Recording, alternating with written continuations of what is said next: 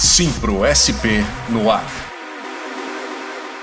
Olá, este é o Simpro SP no ar, podcast produzido pelo Simpro São Paulo. Eu sou Milena Buarque e hoje a precarização do trabalho docente está em pauta. E para falar sobre este assunto, eu recebo a professora e pesquisadora Fabiane Santana Previtali. O currículo de Fabiane é extenso, mas eu destaco aqui algumas de suas frentes de atuação. Pós-doutora em Educação, Fabiane leciona na Universidade Federal de Uberlândia e é coordenadora geral de projeto de pesquisa em rede sobre trabalho docente na educação básica no Brasil, na Argentina e em Portugal. Ela também integra o grupo de pesquisa Metamorfoses do Mundo do Trabalho, sob coordenação do professor Ricardo Antunes, e coordena o grupo de pesquisa Trabalho, Educação e Sociedade. Falei certinho, Fabiane? Seja muito bem-vinda. Muito obrigada pela presença. Tá ótimo, Milena. Muito obrigada pela apresentação, pelos destaques. Bom dia a todos, todas e todos que nos escutam, não é? Fico à disposição. Fabiane, é um prazer tê-la aqui com a gente. Para a gente começar esse papo, eu gostaria de, de saber um pouco sobre é, a sua trajetória. Você concentrou parte né, do seu caminho profissional como pesquisadora do trabalho docente. Então, poderia nos contar um pouco como se deu esse caminho de se debruçar, inclusive, sobre a sua própria realidade como profissional? Sim. Eu me formei, não é? Fiz ciências sociais alguns anos atrás, ali nos anos 80, não vou precisar muito, não.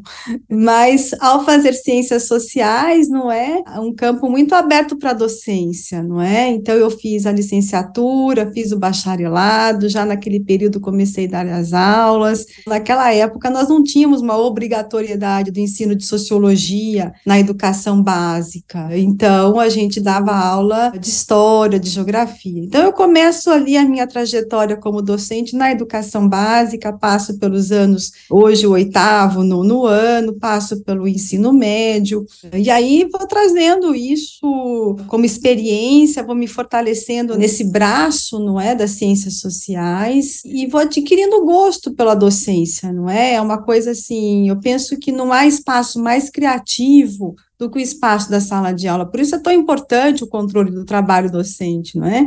O professor, ele não é só um mediador, eu não gosto muito dessa expressão mediador. O professor, ele é realmente agente do processo educativo. Aqui eu confluo muito com Demerval Saviani, Frigoto, não é? Que vão nos dizer que o professor ele é agente do processo educativo, porque todo o planejamento do processo educativo passa pelo professor. É claro que isso não significa que ele tenha que ser autoritário, impositivo, não é disso que estamos falando.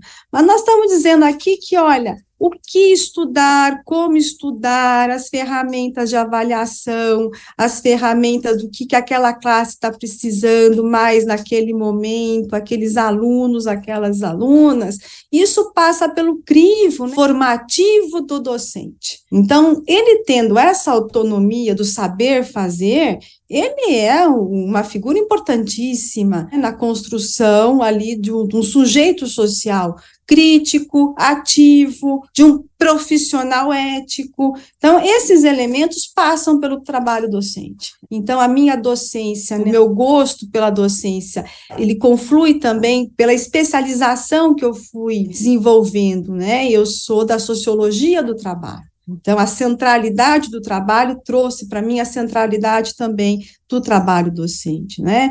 Um trabalho cognitivo, um trabalho imaterial, um trabalho que, a princípio, não gera valor, não é? Mas nós sabemos que, especialmente, né, agora o setor de serviços vem se tornando fortemente um nicho de negócio para o capital, né? E no campo do trabalho docente, nas empresas educacionais, é, o trabalho docente ele é fortemente gerador de valor, não é? Então, a necessidade sim, sim. aí de se controlar, de saber o que faz, como faz, e de ir retirando essa autonomia do docente. Um pouco o que angustia os docentes, as docentes hoje, é o fato de terem uma formação com muita autonomia de ação, e quando chegam lá, não pode. É a cartilha, são as métricas, são os índices, é o formulário que tem que aprisiona todo o saber, isso vai adoecendo, angustiando o docente. Não é que o mercado não precisa daquele profissional, não é isso. O mercado costuma dizer, ah, não,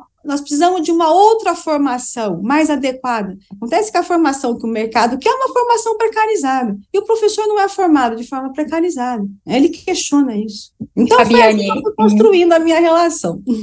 E, e, é interessante você destacar essa questão da, da formação do professor né, em relação à autonomia, né, é, é essa, esse olhar é, para ele como agente, e relacionando aqui com a nossa conversa a respeito de precarização, você acredita que exista um tipo de, de sinergia entre essas duas coisas, quando a gente pensa na precarização da docência do trabalho.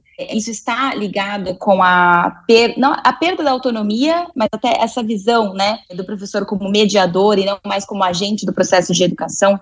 Sim, sim, plenamente. Nós temos que entender que nós estamos vivenciando um processo amplo de reestruturação produtiva do capital. Isso tem uma história. As coisas também elas têm história, né? não são pontuais. Esse processo de reestruturação produtiva do capital tem início nos nossos tempos, né? Dos anos 70 do século 20 e envolve mudanças, saltos tecnológicos. Então, nos anos 70, início dos anos 80, era o momento da terceira revolução industrial, não sei se vocês se lembram, né, mas os, mais, os colegas ali mais da minha geração vão se lembrar. A terceira revolução industrial, a revolução microeletrônica, traz consigo os trabalhos em equipe, é quando começa a surgir a ideia de que você é colaborador, colaboradora. Muito engraçado isso, né? Que quando a gente é colaborador, colaboradora de alguma coisa, a gente faz quando pode, quando quer, quando tem interesse. E não é isso que acontece nas relações de trabalho. O empregador chama você de colaboradora, e se você não colaborar, você sabe o que acontece com você. A escola chama o professor, a professora, para trabalhar no sábado de serviço voluntário. A professora fala: Olha, eu não posso, aniversário da minha filha. Não, mas espera um pouco, como é que você não vai fazer um serviço voluntário aqui para nós? Veja bem. E aí, a professora. A suavização desses termos, né? O que, que elas carregam por trás, né? Perfeito, você colocou de forma bastante clara a suavização desses termos. Então, a gente sabe que isso é uma forma de escamoteamento mesmo, né? De burla. Começa aí a burla das relações de trabalho, né? Que hoje estão aprofundadas. Né? Hoje, o não emprego é uma burla. Né? Um emprego berizado é uma burla, porque parece que você não tem relação, mas você tem relação, não é uma relação de iguais, é uma relação de trabalho. Então, isso, nós temos que questionar fortemente isso, né? criticar e resistir fortemente a isso. Mas, então, esse contexto da reestruturação produtiva que traz a mudança dos termos, né, mais suavizados, como você disse, e que traz também consigo uma nova forma de se pensar o trabalho e a escola. A escola ela não é receptora passiva do que acontece no mundo do trabalho, como a gente diz, né? Então, as mudanças vão acontecendo no mundo da produção da vida. É aqui que eu quero que fique bem claro, hein? O mundo da produção não é só uma questão econômica, é o mundo da produção da vida. As relações sociais de produção da vida, que são relações econômicas, são relações culturais, de linguística, como a gente viu agora. Então, isso vai impactar a escola. O mundo do trabalho trabalho ele não chega de forma passiva na escola, né? ela responde às mudanças do mundo do trabalho, disputando esse espaço escolar, os profissionais da educação, professores, professoras, os agentes da educação, eles estão percebendo que eles têm que responder a um projeto que vai se colocando, que nós vamos chamar aqui do projeto neoliberal para a educação, não é? E os professores, as professoras bem formados que são, vão entender que tudo isso é falacioso, que tudo isso é falso e vão se colocar contra, né? vão resistir coletivamente, individualmente no chão da escola, ali no sindicato, vão se colocar contra esse projeto neoliberal. E é uma luta árdua, difícil. Uh, recentemente, nós tivemos aí a lei da mordaça, nós tivemos aí o projeto Escola Sem Partido, e eu gostaria de dizer, de enfatizar que esses projetos autoritários de cerceamento do trabalho docente, de cerceamento da educação, eles só se colocaram presentes respondendo à resistência do trabalho, respondendo à resistência da escola. Então, isso é muito importante a gente destacar.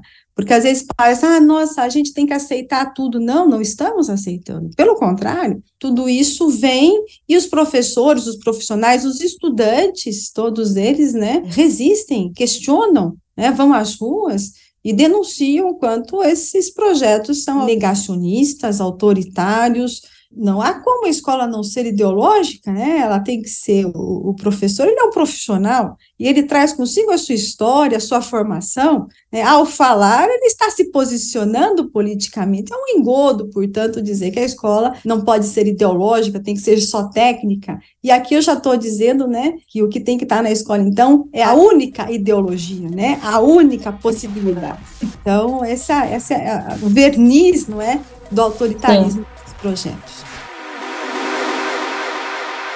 Você trouxe, Fabiane, essa, um pouco dessa perspectiva né, dos últimos anos, dessas transformações na legislação trabalhista e, na verdade, em projetos neoliberais, de, de olhar para a educação, para professores, justamente é, com essa su, suavização, né, como se fosse uma, um outro tipo de roupagem menos complexa, né, tanto para a função do docente né, quanto para a educação e para o ensino.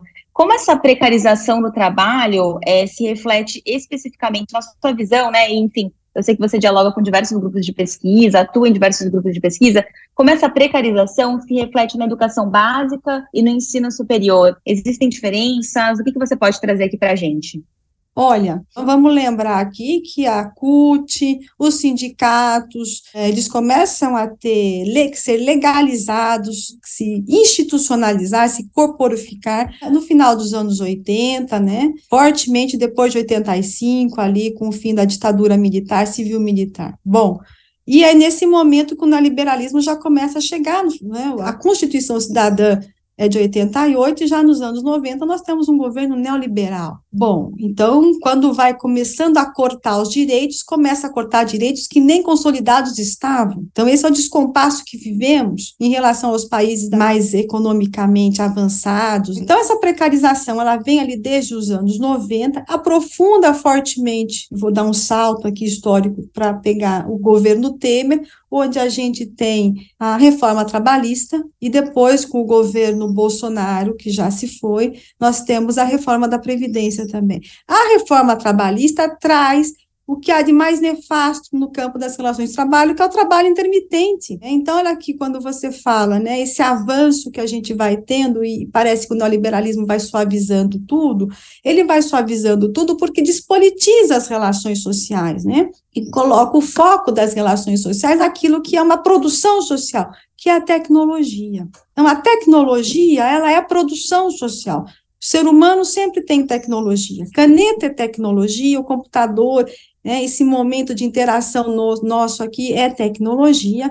Agora, a tecnologia ela não é neutra. Né? A tecnologia ela tem um viés de classe, ela é produção, ela tem que ser mercadoria, ela tem que gerar valor. E no campo do trabalho, tecnologia sempre significa controle do trabalho. Então, quando nós temos um salto tecnológico nos anos 2000 para cá, né, 2011, eu falei da terceira revolução industrial lá nos anos 70, nós estamos na quarta, então nós estamos falando em indústria 4.0, que são as tecnologias digitais que a gente está interagindo agora, as tecnologias digitais, junto com as reformas nas relações do trabalho, auxiliam fortemente a precarização do trabalho, auxiliam fortemente o controle e a subordinação do trabalho às relações capitalistas de produção. O trabalho remoto individualizou os professores e as professoras, e olha aqui, um dado importantíssimo, né?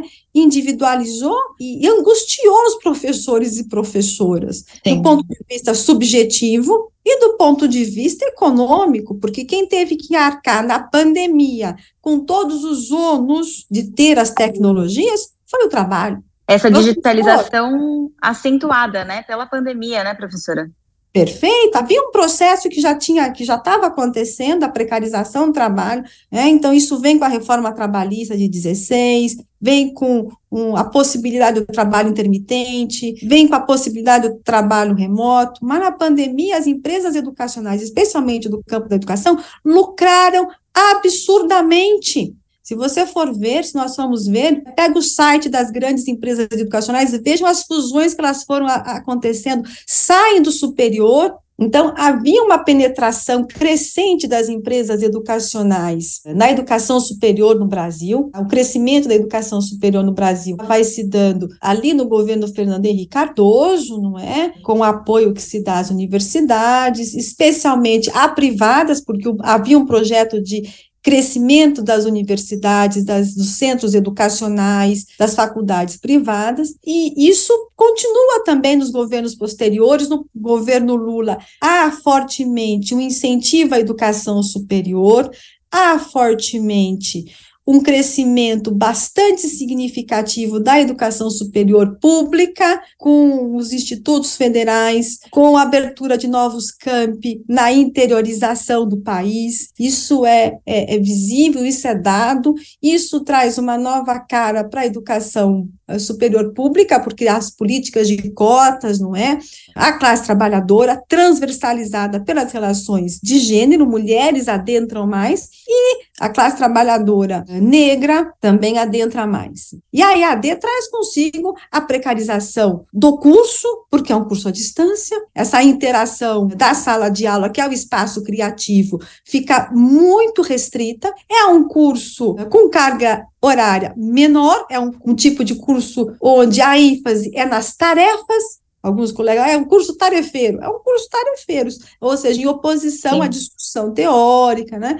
Às vezes muito gamificado também, né, Fabiane? Perfeito. É um curso mais técnico, mais rígido. Olha que, que contradição, né? Porque o capital ele quer flexibilidade né? e ao mesmo tempo tudo vai ficando mais rígido, mais engessado. É uma aparente contradição que sustenta o capital. Porque a flexibilidade do capital é a flexibilidade do trabalho, e a flexibilidade que ele quer do trabalho é a precarização do trabalho. Então, o EAD traz também a decomposição do trabalho docente. Olha aqui, hoje, por conta das lutas, isso está até regulamentado, mais ou menos regulamentado. O pedagogo, o professor, tinha quatro, cinco anos lá de licenciatura, ele era contratado para ser tarefeiro, ele ia corrigir trabalho à distância, ele era contratado para fazer a mediação da técnica, ele era contratado para resolver problema de aluno, né? E aí a educação superior, os empresários começam a dizer o quê? Olha, não precisa de quatro, cinco anos para fazer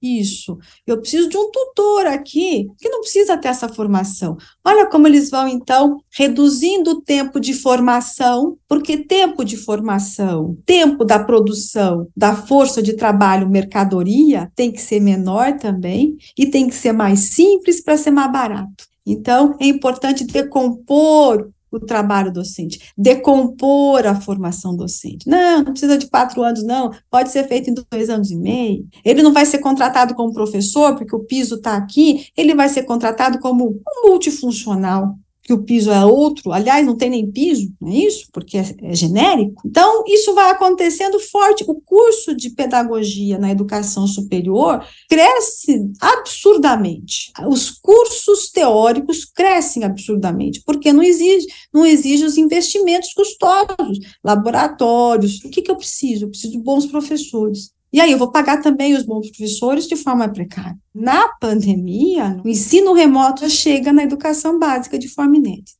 O teletrabalho já estava existindo, porque com a difusão das tecnologias, esse trabalho do preenchimento do formulário, do trabalho que se faz, não, a chamada agora é chamada remota, aquilo que eu chamei de engessamento do processo de trabalho docente, né? Todas aquelas tarefas que ele tem que cumprir são cumpridas via controle eletrônico. Então, as formas individualizadas de promoção, é, isso fortemente no público, mas no privado, as formas individualizadas também de manutenção do emprego, porque chegava lá para o professor, ah, professor, seu gráfico aqui não está bom, as suas métricas não estão muito boas, e tudo isso gerava aquele constrangimento para o professor, para que ele se adequasse mais àquilo que a empresa educacional estava exigindo dele. Bom, e aí, na pandemia, bom, abre-se um grande, como diz Ricardo Antunes, laboratório de experimentação de novas relações de trabalho, novas formas de controle do trabalho na educação básica. Eu tenho aqui, então,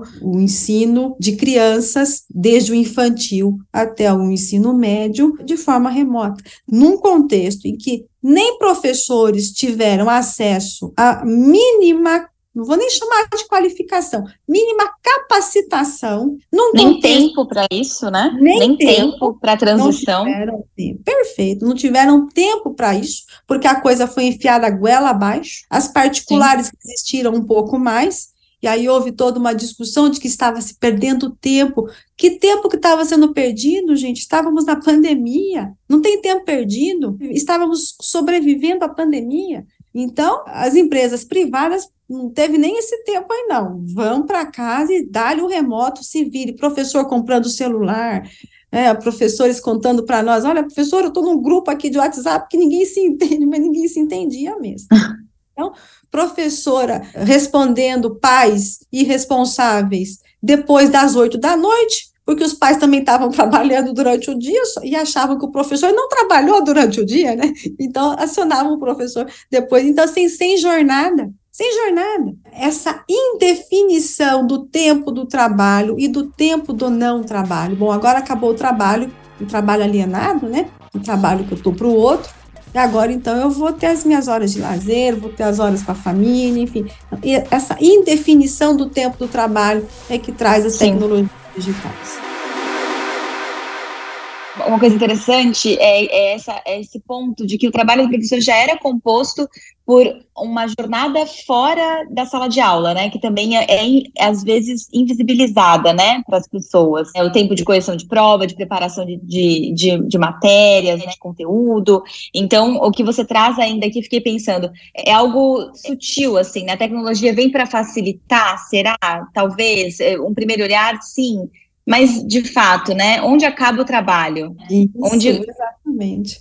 Perfeito, essa sua observação é muito pertinente, porque, de fato, o trabalho docente envolve as horas da sala de aula e envolve as horas do planejamento que muitas vezes não são pagas, não são remuneradas. Quando você se forma, faz a licenciatura, você sabe que você tem um horário de sala de aula e um horário de planejamento, que muitas vezes é escamoteado também, não é pago. Essa é uma luta também. Não deixar isso ficar invisibilizado, faz parte né, do trabalho. Esse planejamento é o momento também né, que o professor vai pensar sobre a sua ação prática, né, lá na sala de aula.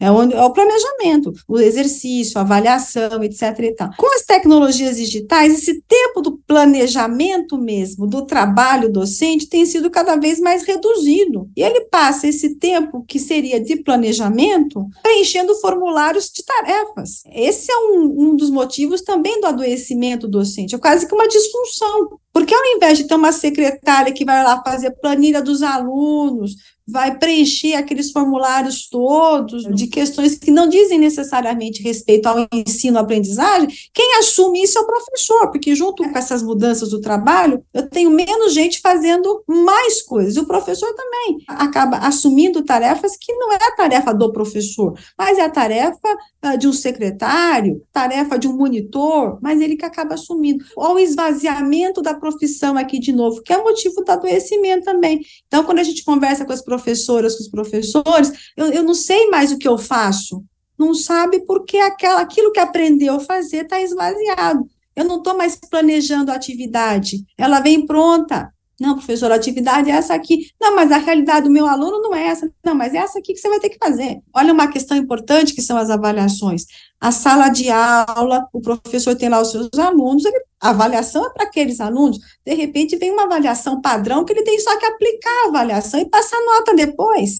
Não é isso? Então, olha só, né, como vai acontecendo essa padronização. Ao mesmo tempo que o sistema fala em mais liberdade, autonomia, é falso isso, porque, na verdade, o que se quer é a padronização mesmo. Isso adoece o professor. Então, a doença do esvaziamento, que a gente chama de desprofissionalização, ele não se reconhece naquilo que ele está fazendo, e aí não é que tem que mudar a formação, é a resistência a isso, porque o que está havendo aqui é um empobrecimento mesmo do processo formativo do professor na sua ação em sala de aula, o adoecimento pelo excesso de trabalho, esse adoecimento psíquico, de ter que lidar com questões que não são necessariamente da formação docente, questões psicológicas, questões assistencialistas os estudantes vêm mal alimentados, estressados, não é? E o professor tem que resolver isso como se isso fosse da competência dele. Na verdade, precisa de uma equipe, mas a equipe não existe mais. O professor que está lá que resolve. O professor se sente incapaz, isso também tem a ver com esse adoecimento do trabalho. Então, esse adoecimento psíquico também envolve uma outra dimensão que não é bem da sala de aula, mas é que é do assédio do trabalho. Então, os professores, especialmente nas privadas, mas também nas públicas, são constantemente assediados pelos gestores, pelas pressões da produtividade do trabalho docente questões da necessidade de se manter, de cada vez mais aceitando, aceitando coisas que considera equivocadas, erradas, que não vão levar ao aprendizado, mas ele é assediado. Ah, se você fizer muito bem, se você não fizer, você está fora. O próprio isolamento do professor, e aí é importante o sindicato. As tecnologias ajudam a isolar, então é preciso uma força muito grande dos movimentos coletivos, porque não tem mais a salinha do café, né? Então, professor, vamos lá. O trabalho teleremoto traz consigo essa individualização física mesmo, né? Eu não me sim, vejo sim. mais ali conversando com meu colega. Então, olha a, a, importância do sindicato em, né, em trazer esse professor, a professor, você não está sozinho, então esse problema não é um problema seu, é uma questão do trabalho que nós temos que pensar coletivamente, né, que nós temos que amarrar coletivamente. Então, o burnout ele tem a ver com isso, com esse adoecimento psíquico, em função do que, que é a desprofissionalização e em função também que nessa nova forma mais individualizada do trabalho, o profissional, professor, professora, se torna mais refém da chefia imediata. Fabiane, interessante você já trazer o ponto do, do sindicato, porque era uma das perguntas que eu tinha para te fazer. Né? Nesse cenário neoliberal de individualização, de digitalização, e a gente sabe, né, a, a atuação do sindicato, a necessidade do sindicato é provada pela história. Como que a gente pode encarar essas possibilidades para os sindicatos nos dias de hoje, assim, 2023?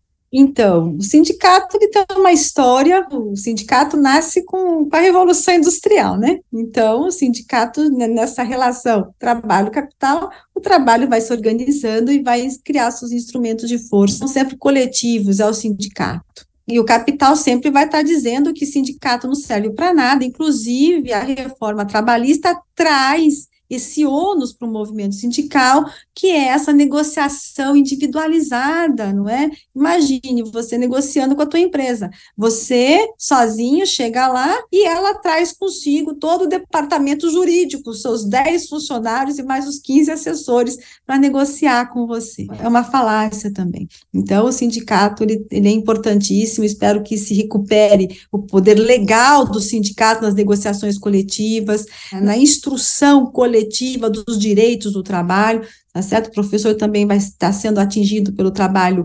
uberizado por plataforma, isso tem que ser é, revisto e negociado com o sindicato. Então, essa é a importância do sindicato. Agora, é muito difícil o trabalho do sindicato, uh, especialmente nas particulares, porque, veja bem, não é a individualização e a concorrência no mundo do trabalho também para a força de trabalho uh, humana, né? O capital impõe essa concorrência, uh, individualiza, é preciso superar isso, os trabalhadores, os docentes, as docentes, conscientes de si, da sua categoria, precisam ter essa convicção mesmo de que o sindicato é a única defesa possível. Os professores foram o quarto grupo de trabalhadores que morreu sob a pandemia. Numa aparente contradição, nós colocamos aqui, né? As empresas educacionais forçaram rapidamente o ensino remoto, sem condição nenhuma de trabalho. Isso adoeceu demais os docentes, especialmente as professoras, porque as professoras nessa nessa indefinição, nessa invisibilidade, como você disse, né, entre o trabalho e o não trabalho, as professoras são mulheres, a gente sabe que as mulheres é que detêm a responsabilidade pelo trabalho doméstico, pelo trabalho do cuidado. Então, eu brinco muito com uma fala de umas professoras que eu escuto, né, então, professora, eu estava lá na minha casa, eu ligava o micro-ondas, programava, ligava a máquina de lavar, programava, ligava a babá remoto no quarto do meu filho e deixava ali no meu cantinho, sentava na frente do computador e começava a trabalhar. Aí eu brincava com ela, né? Falava assim, bom, alguma coisa vai quebrar que quebra o computador, né? Porque não pode quebrar, né? o resto da sua vida, não é? Esse esgarçamento do sindicato tem a ver com essas formas competitivas, individualistas e individualizadas das próprias relações de trabalho no local de trabalho. Os professores, os profissionais precisam entender isso e faz parte do sindicato também, não é? Sempre está batendo nessa tecla para conseguir mobilizar a categoria e conseguir criar uma resistência forte contra esse conjunto de, de, de coisas, né, de, de mudanças que Sim. estão acontecendo, que atingem o trabalho, mas que estão também para além do trabalho docente, porque tem a ver com a defesa da escola pública, com a defesa da educação cidadã, da educação crítica, de uma educação que não sirva só para o trabalho, no sentido que o capital quer, uma indução direta para o mercado de trabalho, o menino vai ter liberdade de escolher aos 14, 15 anos de idade. É isso mesmo? Então, o princípio da reforma do ensino médio é equivocado. Por isso a revogação. Há exemplos exitosos de formação para o trabalho que são dos IFETs, eu tenho ali nos projetos políticos pedagógicos dos, dos IFETs toda uma construção de formação para o trabalho, da politecnia, mas tudo isso vem também com uma formação teórica, crítica forte. Não é essa a pauta da reforma do ensino médio, não é essa. E nós Sim. precisamos pressionar coletivamente para que isso seja revisto realmente. Fabiane, eu vou falar felizmente, né? Não é infelizmente o nosso tempo acabou, mas felizmente porque você está convidadíssima aqui para uma segunda edição sobre o tema. É um desafio, né? Imagina, inclusive, para você que traz todo esse contexto para a gente, contexto histórico, contexto, né, relacionado às mudanças no mundo do trabalho, dados também, esse dado sobre o quarto grupo, né? Isso é, é uma publicação nós, depois, uhum. se você quiser, posso até passar, mas nós publicamos esse, esse resultado de pesquisa numa revista. Está publicado. Ótimo, é. ótimo, Fabiane. Acredito até que, que seja um material interessante para que a gente coloque como leitura complementar, né, no nosso episódio. Mas eu gostaria de agradecê-la pela presença é, e convidá-la para uma, uma segunda edição em breve. A gente, a gente continua esse papo. Tenho certeza que foi enriquecedor para a nossa audiência aqui. E eu agradeço muitíssimo, foi uma honra muito grande para mim dialogar com vocês, adoro dialogar com o sindicato, acho que é importantíssimo o trabalho que vocês fazem e fico à disposição quando vocês quiserem. Obrigadíssima. Então, este foi mais um episódio do Simpro SP no Ar, podcast produzido pelo Simpro São Paulo. O Simpro SP no ar é gravado remotamente e é dirigido e editado por Daniel Paiva. A produção é de Natasha Meneghelli, coordenação de Chico Bicudo. O roteiro deste episódio foi idealizado por Chico Bicudo, Natasha Meneghelli e por mim, Milena Buarque, que também assina a apresentação. Se você considera que a educação deve ser cada vez mais pensada e conversada por todos, aqui é o seu lugar. Não deixe de conferir os nossos episódios anteriores. Nos vemos em breve. Até lá! Você acabou de ouvir Simpro SP no ar.